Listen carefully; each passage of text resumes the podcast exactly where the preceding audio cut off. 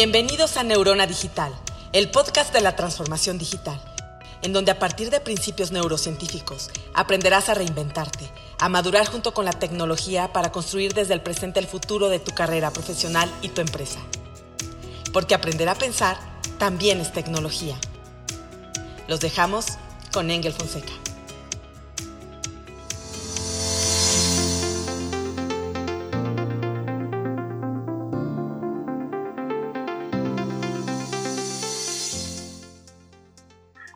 Hola, ¿qué tal, Thinkers? Bienvenidos a, su, a este nuevo episodio de Neurona Digital, su programa de la transformación digital. Yo soy Engel Fonseca, como todas las semanas, y bueno, es un gusto para mí estar grabando este programa para hablar de un tema, yo creo que muy importante y cada vez más importante, incluso después de la pandemia, el tema de la inteligencia financiera y toda su implicación, pues con el mundo de los, del, del tema fintech, que viene con todo y yo estoy seguro que muchos de ustedes están viendo bancos nuevos por todos lados, soluciones financieras por todos lados. Y bueno, la verdad es que la persona más adecuada para invitar a este programa es el mismísimo Leonardo. ¿Cómo estás, Leonardo? Muchas gracias por aceptar el programa. Hola, este, pues muchas gracias, Angel, por la invitación. Hola a toda la audiencia de Neurona Digital. Para mí, pues es un gusto poder compartirles este, pues la experiencia y la, y la información que, que, venimos construyendo en esta parte de, de la inteligencia financiera y, y, y, todo lo que estamos viendo, lo, todo lo que estamos viviendo hoy, hoy en, en, México y en Latinoamérica, ¿no? Oye, Leo, fíjate que a lo mejor parece, no, podría parecer como muy redundante, pero hay gente que es muy inteligente para muchas cosas, pero nada más con el dinero no, no, no funcionan muy bien. ¿Correcto?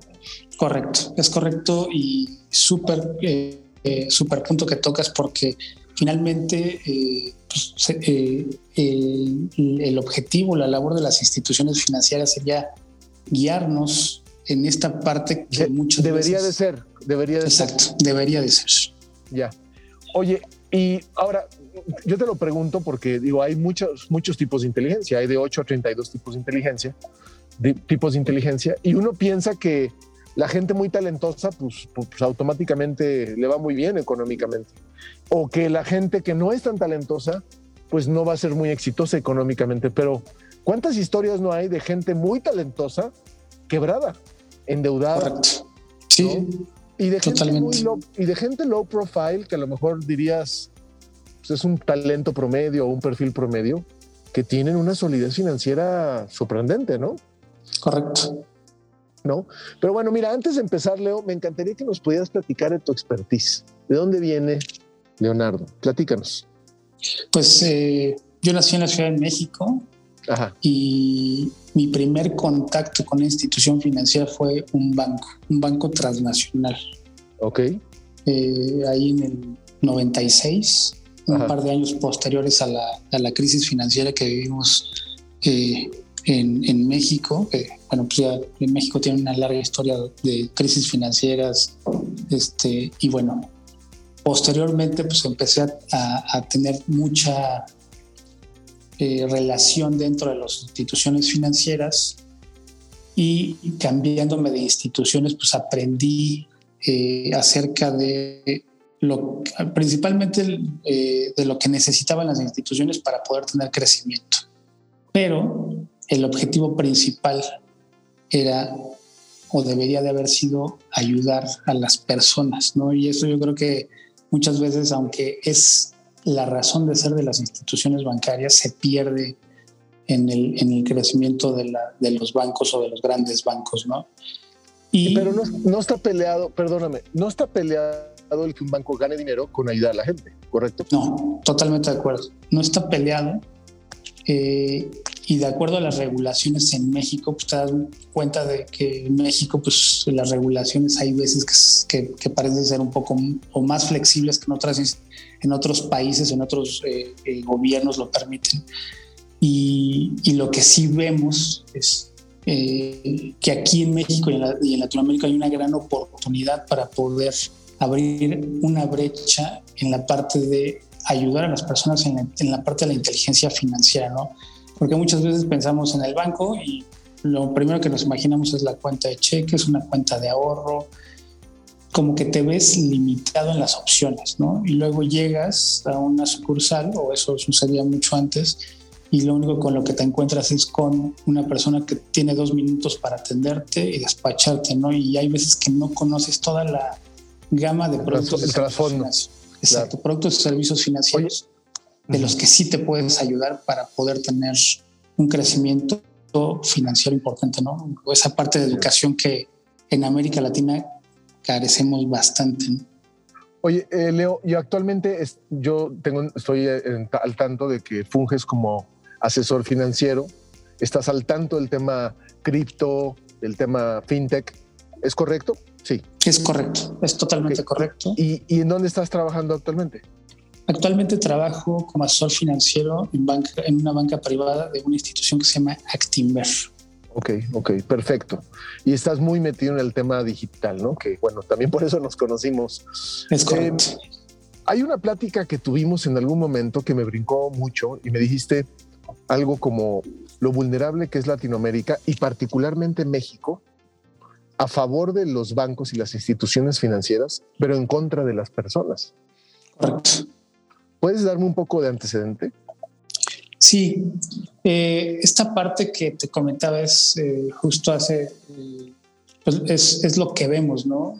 hoy en día dentro de México pues existe la Conducef, es una, una, institución que el principal objetivo es ayudar a los ahorradores e inversionistas que usan los productos y servicios financieros en México, pero, que, pero que finalmente pues eh, esta parte pues existe, eh, también hay regulaciones, ¿no? como la Comisión Nacional Bancaria de Valores, eh, hay organismos que observan a las instituciones financieras y lo que sí vemos aquí en México pues, es que hay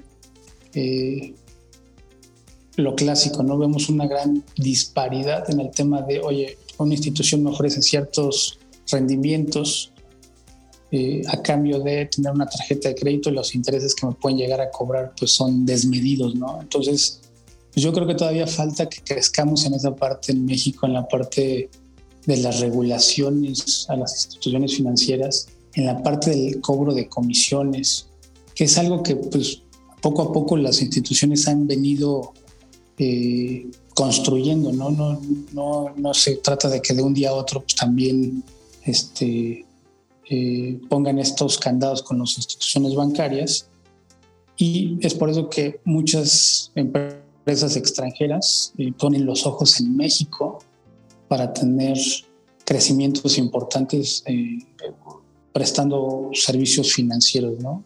Tal cual es un ejemplo las tarjetas de crédito. Entonces vienen este tipo de cosas, los eh, la parte de los créditos hipotecarios, un crédito de automóvil.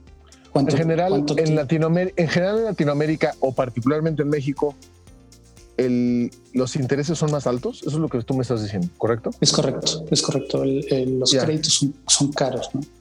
También tiene que, adelante, Leo, perdón. Eh, también tiene que ver mucho el tema de eh, la historia en la parte de las tasas de interés. Actualmente en México pues sí tenemos una regulación en, banco, nuestro Banco Central, pues sí, cuida mucho desde el 2000 que, que la inflación no sea muy alta, la institución es autónoma e independiente y eso es algo que es muy importante dentro de, países eh, latinoamericanos en vías de desarrollo. Por ejemplo, la FED en Estados Unidos, que es un, banco, es un país totalmente desarrollado, pues eh, el Banco Central funge principalmente para medir o controlar la parte de la inflación. Aquí en México lo hace de forma perfecta, ha venido teniendo una actuación muy buena el Banco de México desde eh, los 2000, ¿no? que fue justamente cuando eh, muchas de las bancas se internacionalizaron. ¿no? Pues ahí tenemos la, la compra de Citibank a Banamex, cuando BBVA compró Bancomer, este, entró Santander comprando Banca Serfín y algunas otras historias, ¿no? Scotiabank comprando Inverlat, HCBC comprando Banco Vital. Y bueno, pues aquí dándole certidumbre al, manejo de las, de las inversiones dentro de México y, y, regresando esa parte de, de, tranquilidad para los usuarios de productos financieros. ¿no? Sin embargo, se, se hizo tan, o, o, a lo largo del tiempo fue tan este, eh, magnificado, o como se puede decir, cuando eh, el crecimiento de las cuentas, la bancarización, ¿no? Que mucha gente todavía utilizaba el efectivo y empezaron a utilizar las tarjetas de débito y toda esta transferencia del dinero, moneda, que mejor utiliza una tarjeta de débito o una tarjeta de crédito, pues ha sido un gran crecimiento que al principio se venía dando lento pero ahora con el tema de la digitalización desde años como el 2008, 2009, con las bancas electrónicas, pues evidentemente todo esto se ha acelerado. Y eh, hay veces que pues, se deja de lado la, la, experiencia del cliente. ¿no? Yo creo que es algo que hoy las instituciones sí están preocupadas, las instituciones bancarias sí están preocupadas por cuidar muchísimo ¿no? la experiencia del cliente. Hoy era eh, que es algo que antes, pues no sé, no sé si les ha llegado a tocar ver que de repente para cobrar un cheque antes hacías largas filas en el cajero o llegabas a un banco y había muchas personas. Hoy en día pues ya este, las instituciones ya están más adecuadas a la tecnología y quieren pues que la tecnología llegue a todas las personas, ¿no? ¿Cuántas personas tenemos un celular en México, por ejemplo? Claro. Oye, Leo, ah, sí. Perdón, ibas a, ibas a acabar la idea. No, no, no adelante. Oye, pero por ejemplo, ese es el lado, ese es el lado de que del cual hay que tener cuidado, pues de que sí hay mucho crédito en México y Latinoamérica, pero es caro. Ahora, estamos viendo por otro lado un síntoma muy interesante. Muchas fintechs, muchas startups, muchas empresas nuevas ofreciendo la colocación de deuda, préstamo para financiar emprendimientos, proyectos, eh, estudios, o sea, de todo, ¿no? Eh, ¿A qué se debe esto? Porque según lo que estamos viendo, los dos países con más fintechs en toda Latinoamérica, creo, si mal no recuerdo, es número uno Brasil y el número dos es México. Correcto. Eh, es, es, correcto lo que estás diciendo. Es, por ahí también está Uruguay, Uruguay. Y, Uruguay y en cuarto lugar está Colombia, quinto lugar Chile. Eh, justo hace un, par de días salió el ranking este, y bueno, México figura dentro de los tres primeros lugares, ¿no? Y es súper importante lo que estás diciendo. Eh, pues se ha detonado, eh, pues esto se ha detonado por una sola cosa, ¿no? La necesidad de las personas, ¿no? Hay una gran oportunidad y hay, hay mucha demanda que cubrir en el aspecto de necesidad financiera de forma digital. ¿no?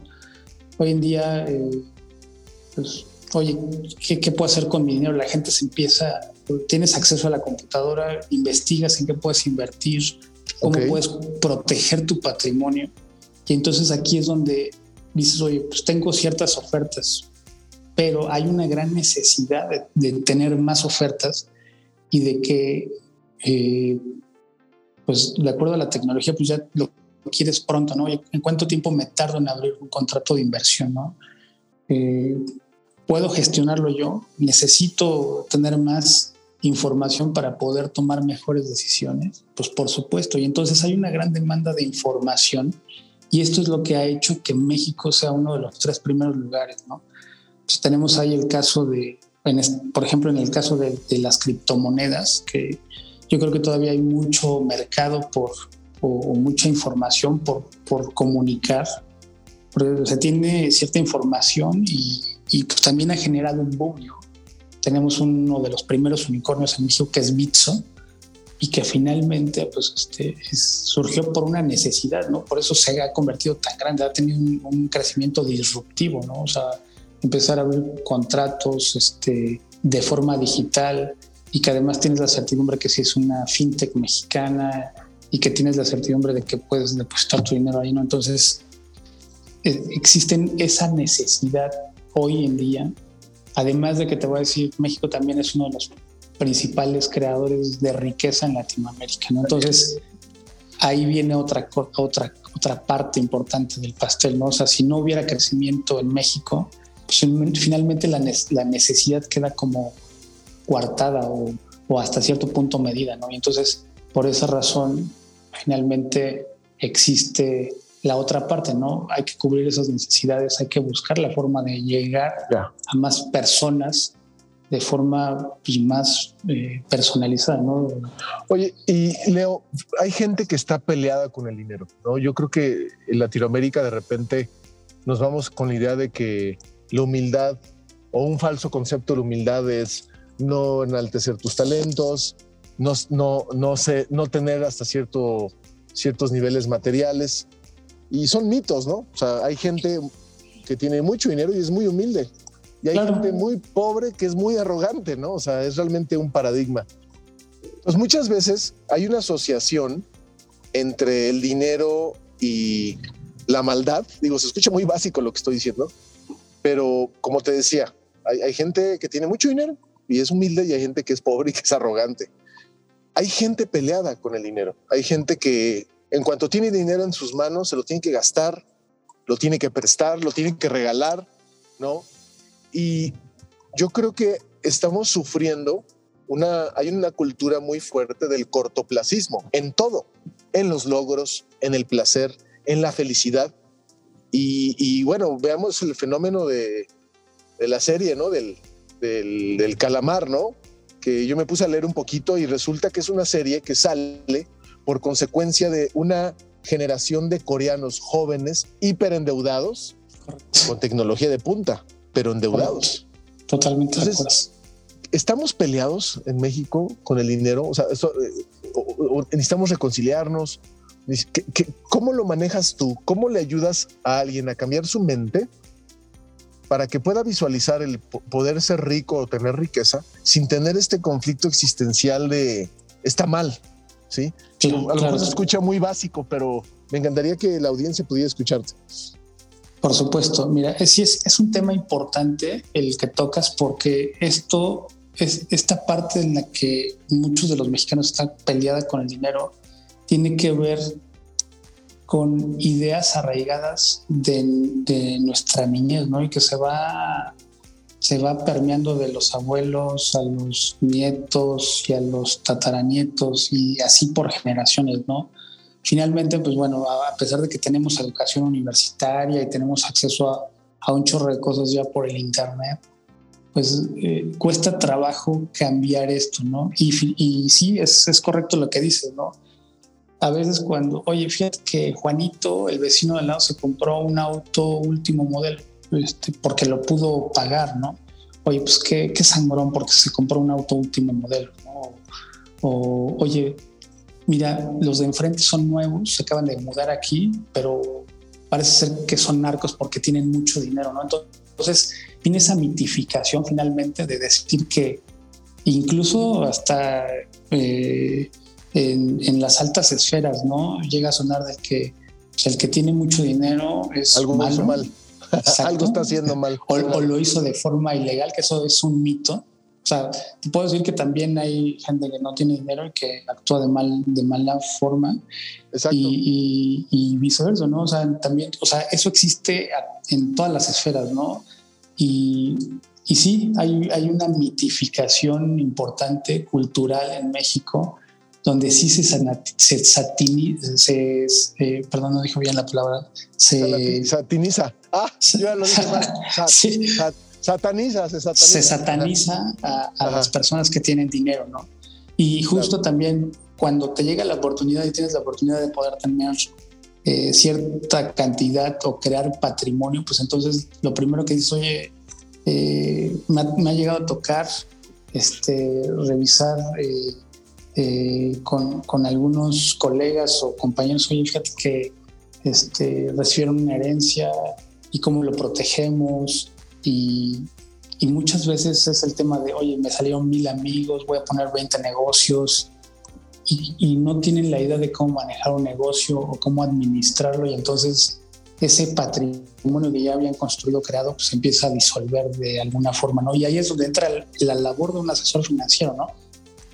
De poder estar cerca de, nuestros clientes, ayudarlos a proteger eso y a, y, a, ver dónde sí tiene oportunidades de crecimiento las personas, ¿no? En la parte financiera, porque sí sucede eso, ¿no? Ahora dime una cosa, Leo. Ahorita está muy de moda el tema de Bitso. Digo, yo mismo tengo mi cuenta de Bitso y tengo otros mecanismos para temas de bitcoins y demás. Eh, no creo que sea una oportunidad que debamos de subestimar, ¿no? El tema cripto. Totalmente. Pero apostarle en su totalidad. O sea, si tú tienes un millón de pesos, no me, o sea, no, no creo que sea estratégico meterlo 100% en el tema cripto, pero tampoco descartarlo, ¿correcto? Totalmente de acuerdo. Eh, está ahí, coincido totalmente contigo y muchas personas cuando tienen esta capacidad de, oye, ¿sabes que eh, construí una casa, la vendí, tuve unos ingresos y ahora tengo este ahorro, lo meto totalmente a Bitso, se dejan deslumbrar por el tema de, oye, los crecimientos que ha tenido una criptomoneda en su valor, en el tiempo, son disruptivos, ¿no? Valían menos de un dólar y ahora vale más de 50 mil dólares, llegó a estar hasta 60 mil, ha caído a 20 mil dólares por, por Bitcoin, por poner un ejemplo, ¿no? Este, finalmente es algo que no hay que perder, o sea, lo que yo veo de bueno en una, en una criptomoneda es la tecnología que hay detrás de, ¿no? Lo que veo todavía en vías de desarrollo es las regulaciones que están detrás de, estas monedas digitales o criptomonedas y que yo creo que sí es, es importante este, eh, no, no, perder de vista y, y, tampoco dejar de participar, pero no poner todos los huevos en una canasta. ¿no? Lo mejor o lo que más te ayuda para poder tener protegido tu patrimonio, primero que nada es eh, definir tus objetivos en el mediano y largo plazo. ¿no? Yo soy Leonardo y muchas veces esa parte las personas no lo tienen bien claro, ¿no? Oye, este, sí gano dinero hoy, eh, tengo ingresos, pero como dices, ¿no? Oye, pues me gané 100 mil pesos este mes, me los chuto, ¿no? O sea, me los gasto, voy a la tienda, compro lo que sea, aunque no lo necesite. Y entonces aquí es donde entra uno y dices, bueno, a ver, para poder tener el crecimiento y, y creación de tu patrimonio y tenerlo cuidado, pues lo primero es definir tus objetivos a mediano y largo plazo qué quieres, eh, en qué parte de tu vida te encuentras. Eh, algo que es bien importante y que hoy es súper importante que lo tengamos en cuenta todos los mexicanos es la parte del, del ahorro para el retiro, ¿no? Lo que son las, eh, digámoslo así, el plan, un plan personal de retiro, porque algunas empresas donde trabajas te lo dan. Si tú trabajas de forma independiente, pues también es importante. ¿Por qué? Porque finalmente pues no vas a tener un, ahorro si no lo empiezas a ver desde hoy. No vas a tener con qué retirarte de forma, de forma este, tranquila, ¿no? ¿Por qué? Porque hoy el gobierno no te... Anteriormente pues existía el seguro social, o bueno, sigue existiendo, pero anteriormente te podías jubilar con una pensión, ¿no? Hoy, si tú trabajas y entraste eh, después del 97 a, a trabajar, en una institución o eres independiente, pues finalmente tú eres el único que te va a poder dar tranquilidad en un futuro hablando de una pensión o de una jubilación. ¿Cómo lo haces? Pues hay herramientas, hay herramientas que finalmente no. Una, y por ejemplo, de repente uno ve la grandeza de marcas como Tesla, Apple, eh, Microsoft, este, esas empresas que crecen de una forma exponencial y uno ve a veces muy lejano el poder ser parte de esa grandeza, ¿no? O sea, ¿qué tan difícil realmente es poder volverte un accionista o invertir en Tesla y poder ganar del crecimiento de Tesla como un, civil, como una persona normal? Porque a lo mejor para ti es muy automatizado y dirías, no, pues está bien fácil, ¿no? Pero la gente ordinaria, o sea, los que no somos financieros, pues eso lo ves lejísimos, eso lo ves como, un, como una proeza, ¿me entiendes? Totalmente, no. ¿Qué tan complicado realmente es? Pues mira, el primer paso que, que, oye, es que quiero ser accionista de, de socio de Tesla. De, Tesla, ser accionista de una empresa como Apple, y socio de Tim Cook, por ejemplo. Pues efectivamente, no hay veces que se ve o de muy largo plazo, casi imposible, y hay veces que se ve inalcanzable cuando dices, oye, pues yo nunca voy a poder tener o formar parte de un negocio como ese, ¿no? Y la verdad es que, pues hoy en día en México existen las herramientas, ¿no? O sea, tú abres una cuenta de casa de bolsa en una institución regulada, en una institución este, que tiene intermediación bursátil, y lo único que tienes que tener es pues, una identidad, ser mexicano, y puedes acceder a este tipo de, títulos accionarios, ¿no? Con la ayuda de un asesor financiero, de acuerdo a tus objetivos en el mediano y largo plazo, y entendiendo eh, cómo funcionan las valuaciones de las empresas en el mercado bursátil, porque es un mercado que está abierto para todos. Este, pues una vez que ya entiendes esto, pues entonces ya ahora sí, ¿no? Lo que sigue es poder elegir qué, qué negocios quiero tener en mi cartera. Y, y, es así de, así de sencillo. Yo puedo poner acciones de, de Amazon, sí, por supuesto que si, si, puedes comprar una acción de Amazon, la puedes tener, ¿no?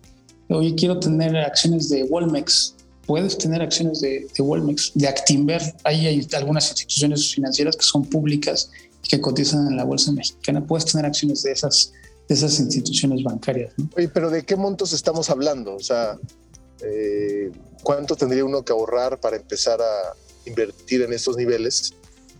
Eh, o, tienes que tener, o, recomiendas primero ahorrar un monto considerable y empezar a hacerlo, o lo puedes empezar a hacer de menos a más? Lo puedes empezar a hacer de menos a más. Eh, por ejemplo, dentro de Actinver existe algo que se llama Bursanet y ahí puedes abrir tu contrato desde mil pesos y tienes acceso a comprar acciones de Walmex desde 73 pesos. Creo que tienen un valor ahorita en el mercado.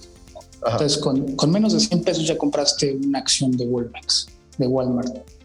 O con menos de 11 pesos ya compraste una acción de Actinver, ¿no? Por ejemplo. Y así tienes acceso tanto a empresas mexicanas como a empresas gringas, ¿no? Por ejemplo, Apple. No, pues oye, necesito tener aproximadamente 3 mil pesos para el valor de una acción de, de Apple. Ajá. Este, ¿qué, ¿qué, otra se te ocurre, no? Por ejemplo, sí, o sea, Apple... no, piensa, por ejemplo, digo, ahorita están muy de moda, pero piensas, por ejemplo, en un, no sé si incluso empresas chinas, ¿no? O sea, una plataforma como, Alibaba. Alibaba o, o sea, todo eso está a nuestra disposición, ¿correcto? Totalmente de acuerdo. Entonces, por ejemplo, una de Amazon es un poco más cara, ¿no? Pero, pero pues sí tienes la posibilidad.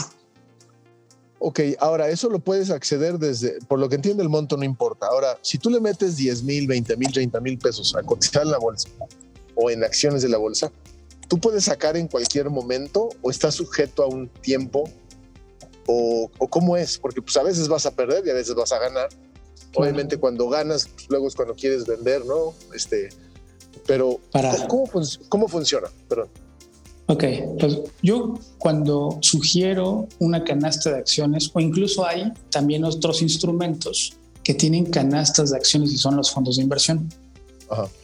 Ahí lo haces de una forma más sencilla porque el precio de un título es mucho más barato que, por ejemplo, oye, quiero acceder a empresas de tecnología, ¿no? Y quiero comprar entre ellas eh, Apple o Amazon. Amazon cuesta 75.900 pesos la acción. Entonces tendría que tener acceso a 75 mil pesos para comprar una sola acción. O la de Apple en pesos cuesta 3.500, 3.417, por poner un ejemplo. Okay. ok. Entonces, si yo quisiera comprar una canasta, pues no hay más que buscar un fondo que me cueste tener acceso a, no sé, 10 pesos, 20 pesos a lo mucho por título y tengo toda esta canasta de acciones. Entiendo. ¿No? Entonces, si tienes acceso a eso. Eh, y, qué necesitas para poder, oye, ya quiero tener una canasta de acciones porque es la, que me gustó a mí? Pues primero que nada es, si, si quieres un fondo, el fondo puede ser dinámico en, en instrumentos de renta variable, este, que haga la gestión interna, o sea, ahí tienes un equipo de asset management que está vigilando las valuaciones de los instrumentos y que tiene metodologías para tratar de comprar cuando hay oportunidades y vender cuando estas oportunidades subieron mucho y ya están sobrevaluadas en el mercado, porque eso también llega a suceder, ¿no? Ya salió alguna noticia, el precio de la acción se subió, pero ya dijeron que eso no iba a suceder y luego se desinfla. Entonces, sí, ok. A través de fondos de inversión también tienes acceso a, a, que un equipo trabaje por ti viendo esas cosas, ¿no? Okay. Cuando compras acciones, nada más voy a agregar algo. Cuando compras acciones, adelante, adelante yo siempre les digo a los clientes, ¿sabes qué? Pues estas cómpralas para, para nunca venderlas, ¿no? Porque hay acciones que te pagan dividendos y los precios pueden ser disruptivos o pueden seguir creciendo de forma importante de acuerdo al negocio. Entonces, cuando hagas una selección de acciones, pues es como cuando te haces socio de alguien, ¿no? Siempre ves que esa empresa tenga crecimiento, que tenga penetración en el mercado y muchas otras cosas más. Entonces, piensa cuando compras una acción eh, como, oye, ¿sabes qué? Me voy a ser socio de esta persona realmente o, de esta empresa, ¿no? Del management. Eh, así es como yo les pido a mis clientes que lleguen a elegir una canasta de, de acciones y no tanto para comprarlas y venderlas en el corto plazo. Cuando son ese tipo de oportunidades, sí les sugiero estrategias ya hechas dentro de fondos de inversión que hoy en día pues, ya hay muchísimos fondos de inversión o también hay otros instrumentos que se llaman ETFs que manejan estrategias de inversión, no sé, disrupte, que son específicamente en ciertos sectores, ¿no? Oye, a mí me gusta la energía limpia. Oye, pues eh, tenemos un fondo que se llama EcoFund que eh, te va a ayudar a invertir en energías limpias.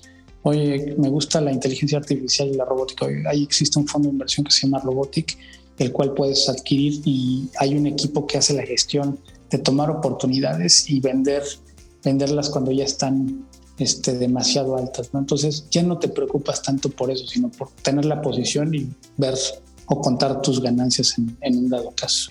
Leo, ¿qué le puedes decir a, a cualquier persona que nos esté escuchando que pueda tener una visión de le voy a echar muchas ganas y voy a ahorrar mi dinero para que me vaya bien? ¿Qué le falta a esa fórmula? Eh, pues lo primero sería plantearse bien sus objetivos en el mediano y largo plazo. ¿Qué quiero hacer con mi persona y qué necesito financieramente para lograrlo? Yo creo que ese es el, el, punto más importante que hay que tener bien claro. Definir objetivos. Definir objetivos en el mediano y largo plazo, o sea, hacia dónde voy. De cada 100 personas, ¿cuántas crees que tienen objetivos claros financieros? Híjole, yo te podría decir que, que en primera mano, en primera toma, pues la, verdad es que un 10%. Lamentablemente en México sucede eso, que es un 10, un 15% de, de 100. Y luego, pues evidentemente cuando te sientas y empiezas a plantear eso, ay, sí. Y, y ese, ese va a ser tu pivote, va a ser tu móvil para poder crear tu inteligencia financiera, ¿no? Que es tu inteligencia financiera tiene que ver con el tema de hacia dónde voy, pero fíjate, fíjate qué interesante. Decretar tus objetivos financieros requiere desplazar varias cosas. Primero, el paradigma hacia el dinero. Correcto. Segundo, el factor suerte. ¿Sí? Y tercero, desplazar la mentalidad de corto plazo. Correcto, totalmente. Por, lo que te entiendo, inteligencia, lo opuesto a la inteligencia financiera es ser cortoplacista. Correcto, totalmente. Y es muy es sorprendente, ¿no? Por ejemplo, yo voy a decirte algo y ahí me corriges si estoy mal. Yo eh, actualmente cuando a mí me entra dinero, yo como empresario pasé una etapa bastante difícil en el tema de la pandemia. Entonces yo estoy dividiendo mi dinero entre dinero para vivir, dinero para pagar deudas y ahorro.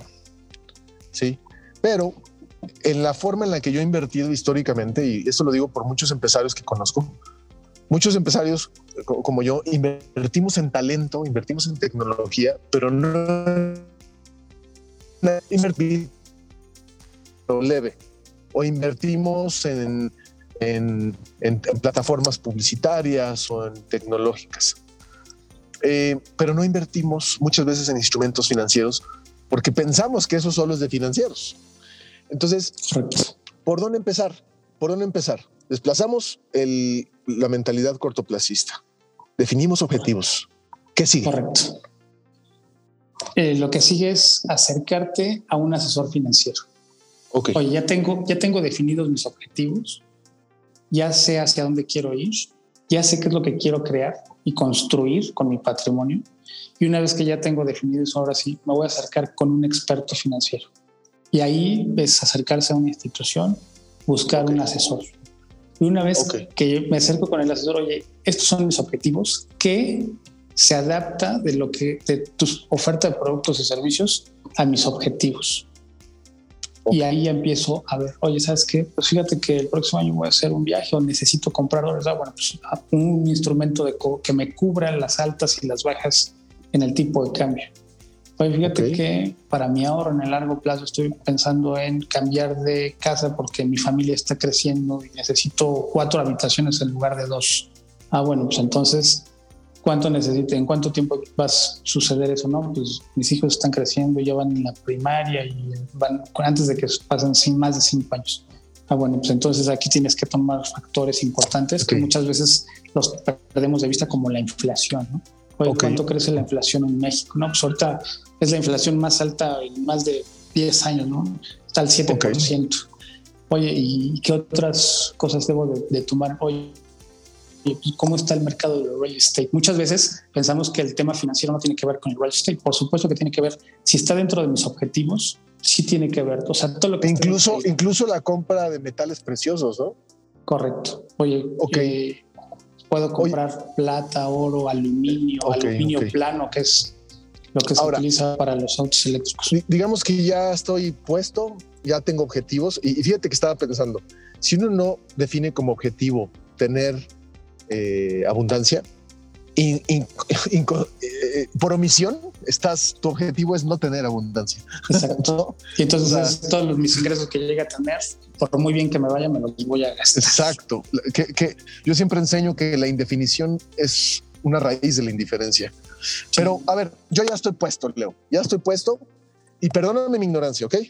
si, yo compro hoy, si yo compro hoy una acción de Apple voy a tener un papelito en mi mano que diga, ¿eres dueño de Apple? ¿O ya todo es electrónico? ¿Cómo es eso ahora? Es, todo es electrónico. Ya. Todo es electrónico. Eh, de acuerdo a la tecnología actual, eh, a la inmediatez, a la, demanda de productos y servicios digitales, pues hoy en día puedes abrir una cuenta. Este, sí, el asesor te va a hacer firmar un contrato por eh, por, temas regulatorios, una identificación oficial, se abre la cuenta y entonces ahora sí, una vez que ya, te, ya tienes tus objetivos, te sientas, platicas de tus objetivos. El asesor financiero debe ser como tu médico de cabecera. ¿no? Entonces él te va a ayudar a darte la receta perfecta para que tú financieramente estés te encuentres sano, ¿no? Okay, sabes que hoy mi capacidad de ahorro es pequeña, ¿por qué? Porque tengo deudas. Ok, vamos a hacer lo siguiente. Con esa capacidad de ahorro que tienes hoy, vamos a empezarlo a invertir para que tengas más ingresos y vamos a clasificar tus deudas. Oye, a ver qué deudas tienes. No, pues esto debo aquí. ¿Qué tasas de interés? Oye, ¿qué te parece si sustituimos esas tasas de interés por una tasa más baja y tal vez a menor plazo que te va a permitir tener mayor eh, capacidad de, de ahorro para poder invertir? para que tus logros financieros se cumplan más pronto. dos, preguntas más, Leo, es que nos acaba el tiempo. Sí. Hay mucha gente que sigue guardando el dinero en el colchón. Correcto. Porque la tangibilidad les da tranquilidad. Por lo que yo entiendo es, ahí hay una desventaja. Primero te lo pueden robar. y segundo, está, el dinero está estático, no genera nada. No genera nada y además pierdes dinero porque la inflación lo, baja, lo reduce en valor. Lo reduce, exacto. Ya no puedes comprar por ejemplo, lo mismo que compras. Una persona que nos esté escuchando, que tenga 50 mil pesos y que decide invertirlo en esas plataformas que tú nos comentas, puede, puede llegar a perder si compra una acción de algo que después pierde valor. Pero digamos que invierte 50 mil pesos y no pierde ni gana nada. ¿Qué tan fácil es que saque su dinero para disponer de él? Súper fácil. Tan fácil como, oye, bueno, aquí también depende un poco de la liquidez del instrumento que ¿no? Te puedo decir que las acciones, tanto las mexicanas como las gringas, tienen una liquidez de 48 horas hábiles no en cualquier, O sea, tú en 48 horas tienes disponibilidad de ese dinero. Exacto. Ahora, hay que ver algo importante. Están clasificadas por eh, nivel de bursatilización. ¿Eso qué significa? hay acciones que se pueden comprar o vender de forma más fácil en el mercado que otras, ¿no? Hay otras que, híjole, para que alguien las compre, o sea, para que tú las vendes, para que alguien las compre, pues alguien tiene que estar interesado. Entonces muchas veces pones la venta, pero no hay alguien interesado en comprar tu lote de acciones o una sola acción. Entonces tienes que esperar a que, a que se realice, ¿no? Ese es, esa es una. Por eso es que es muy fácil o más fácil a través de fondos de inversión. Esto, o sea, yo, yo sí recomiendo mucho el tema de los fondos de inversión porque hay muchas estrategias que te ayudan a simplificar esos pasos que son con las acciones en directo. Los fondos de inversión, sí o sí, la institución financiera está obligada a darte liquidez dependiendo del instrumento. No hay instrumentos que tienen liquidez 48 horas hábiles. La mayoría de, instrumentos de renta variable así te, así te deja vender los 48 horas hábiles. Los instrumentos que invierten en CETES o en bonos gubernamentales o corporativos, porque también las empresas grandes no solamente ponen acciones en el mercado, sino también emiten deuda. Y estos son los famosos instrumentos de, de, bonos corporativos y también tienes acceso a esos. Eh, también tienen, muchos tienen liquidez semanal. Aquí depende del instrumento ¿no? y de las reglas de cada fondo de inversión. Pero sí es, es muy fácil, ¿no? Es, es, este tipo de, de datos te lo da el asesor financiero te lo debe de dar, está obligado a dártelo por la regulación en el momento en que lo adquieres. Oye, ¿qué estoy adquiriendo? Eso es súper importante. Otra, otra, otra cosa es entender el instrumento que estoy comprando. Ya. Yo, un consejo que doy siempre es no compres un instrumento que no entiendes. Ya. Ok, ok. Leo, y bueno, finalmente ya se nos acaba el tiempo. Última pregunta. Ya estás invirtiendo, ya sacaste el dinero del colchón, ya te reconciliaste con el dinero. Eh, entiendes que esto es, accesible para cualquier persona, entonces debes empezar a observar tendencias en las empresas, en la tecnología, para sensibilizarte en dónde poner tu dinero. O, sí, o, no, o, no, o no involucrarte y que lo haga un tercero. Porque yo, por lo que me estás diciendo, esto te generaría una sensibilidad para empezar a ver oportunidades de crecimiento a través de, desde, desde la simplicidad de leer noticias. Correcto. Eso es más que nada es estar informado, ¿no? Por ejemplo, este, eh, si sabes que una empresa eh, reportó y tuvo pérdidas, pues eh, procuras, si sabes que, que, salió el CEO a decir que no tiene oportunidad de tener crecimiento, pues finalmente decides no comprar en esa empresa, ¿no?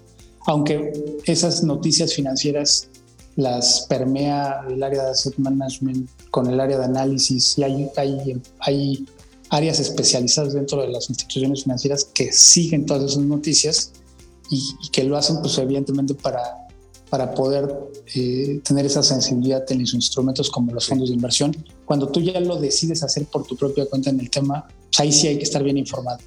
La inflación es un factor importante, ¿no? Los plazos y el tiempo es otro factor bien importante para el cumplimiento de, tus objetivos o tus metas financieras. Yo lo que recomiendo es leer, leer el periódico, leer las noticias financieras, este, en general, sí estar informado acerca de lo que me puede perjudicar a mí, sí o no, en, en, temas financieros en el mediano y largo plazo. ¿no? Por ejemplo, el tipo, el tipo de cambio subió, ¿no? Este, y está arriba de 21. ¿no? ¿Por, qué subió? ¿Por qué la inflación está tan alta? O sea, todo, tiene una explicación. Claro, claro, claro. Leo, pues muchísimas gracias por tu tiempo. La verdad, eh, este programa se extendió por mi culpa. Yo asumo mi responsabilidad. Porque al final decidí hacerte preguntas para darnos claridad a todos. Eh, yo creo que hay que reconciliarnos con el dinero, hay que ver que la inteligencia financiera no solo es de financieros, este, Totalmente. es para todos. ¿En, dónde podríamos encontrarte para cualquier persona que tenga alguna duda o algún comentario? ¿Tu mail o, algún, o tu LinkedIn? Les, voy a dejar eh, mi correo electrónico. Eh, es Ledesma Ledesma con z arroba actimber.com.mx. El personal es eh, leonardo.ledesma.gmail.com Y eh, me pueden encontrar también en LinkedIn, me pueden contactar eh, en LinkedIn. Aparezco como Leonardo M. Ledesma. Ok. Y pues van a dar cuenta que, soy el adecuado porque te tengo a ti como, como amigo en, LinkedIn. Exacto. Leo, muchísimas gracias a todos, gracias a todos los thinkers por su, por su atención, muchas gracias a Jorge en cabina y en todo el tema de postproducción. Esto fue Neurona Digital, el diplomado de la transformación digital. No se pierdan el próximo episodio. Gracias.